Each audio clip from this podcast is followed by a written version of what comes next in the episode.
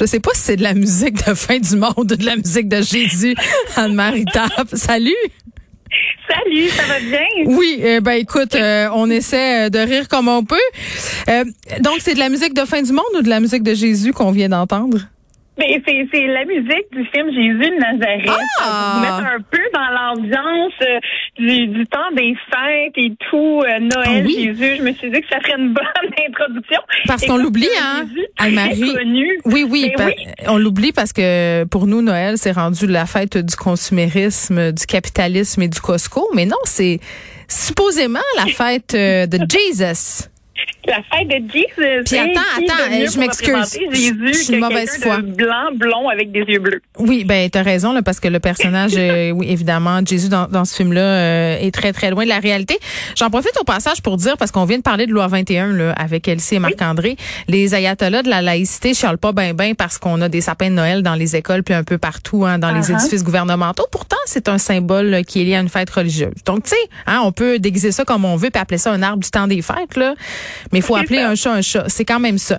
Mais mais euh, c'est intéressant ton sujet aujourd'hui, Anne-Marie. Tu veux nous parler euh, non pas de, de Jésus en tant que tel, mais des preuves ou non de son existence? Ben exactement. En fait, j'avais déjà fait un, un, un podcast là-dessus euh, sur la terre des hommes, mais là, je vous résume ça très euh, rapidement, concrètement. On va vulgariser le tout. Euh, en fait, il y, a- il y a plein de, de mythes autour de la naissance de Jésus. Euh, Il y a des parallèles à faire avec les mythes de naissance d'Iris et Ben, Osiris. là, attends. Mais là, Il y a la virginité de sa mère pour commencer là. Ah oui, mais là, il y a tellement de choses. Là.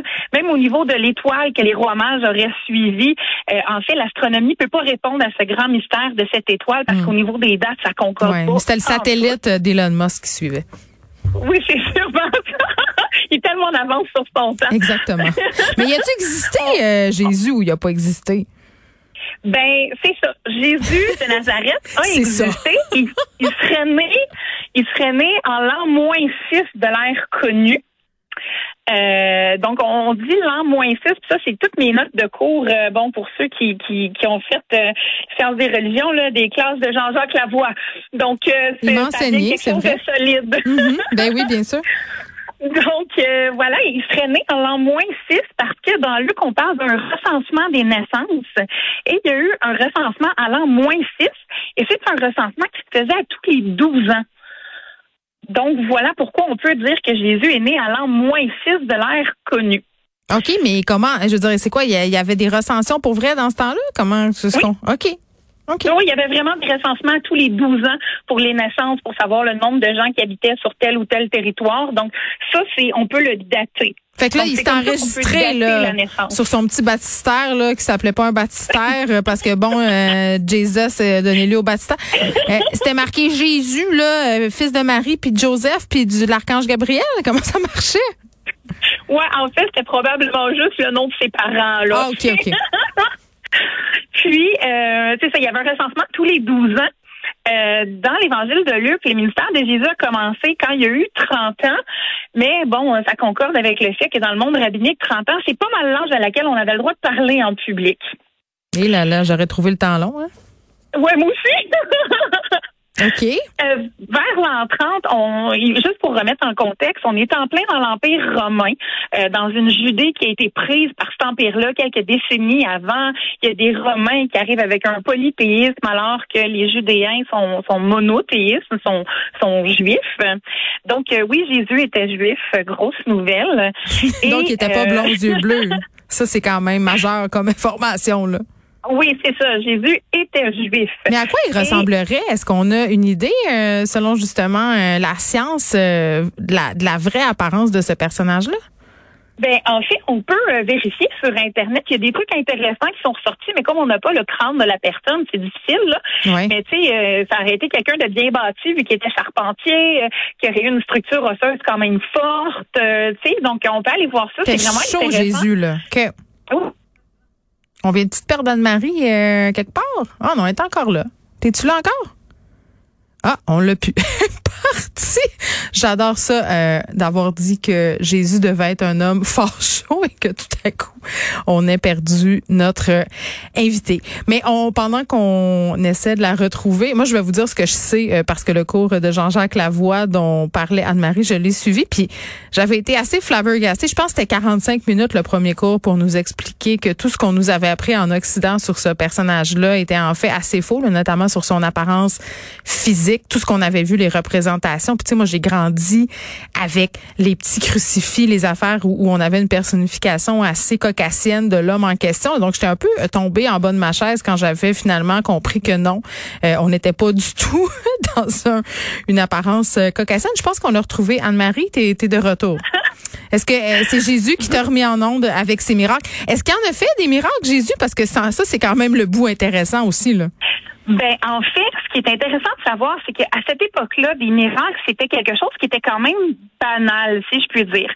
Euh, il y a plein de gens qui faisaient des miracles à tous les coins de rue, puis je dis souvent à la blague que Alain Choquette, avoir vécu à ce moment-là, aurait été une divinité maintenant. C'est vrai. parce que c'était quelque chose de, très courant.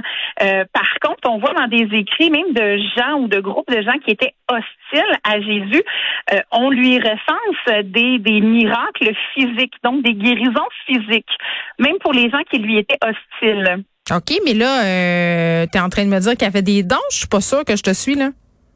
Ben, en fait, euh, je dis pas qu'il y avait des dons ou non, mais je dis que les gens qui étaient hostiles à Jésus euh, ont écrit qu'eux avaient vu des guérisons physiques, mais à ce moment-là, euh, tu sais, mon Tylenol fait ça aussi, là, bon, euh, Oui, c'est ça, on ne sait pas, puis euh, par rapport à changer l'eau en vin ou séparer en deux les eaux de la mer Rouge, ça, bon... oui, c'est ça, marcher sur l'eau et toutes ces choses-là. Mais Moi, ça, il y a une explication, hein? J'ai vu Chris Angel faire la même chose, puis je suis beaucoup moins étonnée maintenant, là. Pour, par rapport au fait qu'on ait séparé la mer Rouge en, en, deux, il y a une explication très scientifique à cette affaire-là. Là, on a parlé d'une sécheresse à cette époque-ci de l'année, ce qui aurait permis aux gens de traverser. Donc, tout s'explique. Euh, pour l'eau en vin, je suis pas sûre. Par exemple, que... Non, j'aurais aimé avoir le truc. Ben oui. Un petit euh, do it yourself, euh, n'importe quoi, ça aurait été le fun. Donc... Ben c'est ça. Donc ça ça c'est pas ça c'est pas avéré. Là euh, les miracles, je comprends qu'on en on, on, bon on va se garder. on enlève. oui. Euh, est-ce que mettons, parce que tu me disais que dans ce temps-là, il y avait quand même beaucoup de, de personnes qui s'autoproclamaient euh, avoir des mm-hmm. pouvoirs euh, divins. Pourquoi lui, il a pogné plus que les autres? Ben, ce qui a fait en sorte que Jésus a plus pogné que les autres, euh, premièrement, c'est le fait qu'il misait beaucoup sur le pardon et l'amour de son prochain. Mm. qu'il ne demandait pas de dons en argent. Je sais pas si ça sonne des cloches aux gens. mais oui, ben, il ne demandait pas de dons. Parce qu'en fait, les gens qui le suivaient, parce que Jésus est un grand marcheur, il faisait le tour, les gens pouvaient pas avoir une job stable et le suivre. Donc, les gens souvent lâchaient leur job pour le suivre. Donc, il n'y avait pas de rentrée d'argent incroyable qui se faisait. Et surtout, euh, il accueillait les gens qui étaient mis à part. Donc, ben, les veuves, les malades, les infirmes, les gens, les, parias de la société. Chose que les autres euh, euh, au Messie ou comme on veut, là, euh, eux ne leur adressaient même pas la parole. OK. Donc ça, ça a été une grande différence. Donc, euh, pour conclure, là, il a existé, mais pas comme on pense. Ça? Ben, en fait, Jésus de Nazareth a existé. Jésus-Christ, c'est un amalgame de prophéties judéennes qui ont été mis ensemble pour pouvoir avoir un personnage qui va sauver la Judée euh, des méchants romains. Bon, ben écoute, j'aime mieux croire en ce que je vois, moi, puis la science qu'en Jésus. Anne-Marie merci beaucoup, qui est radiologue et qui collabore à notre émission chaque semaine.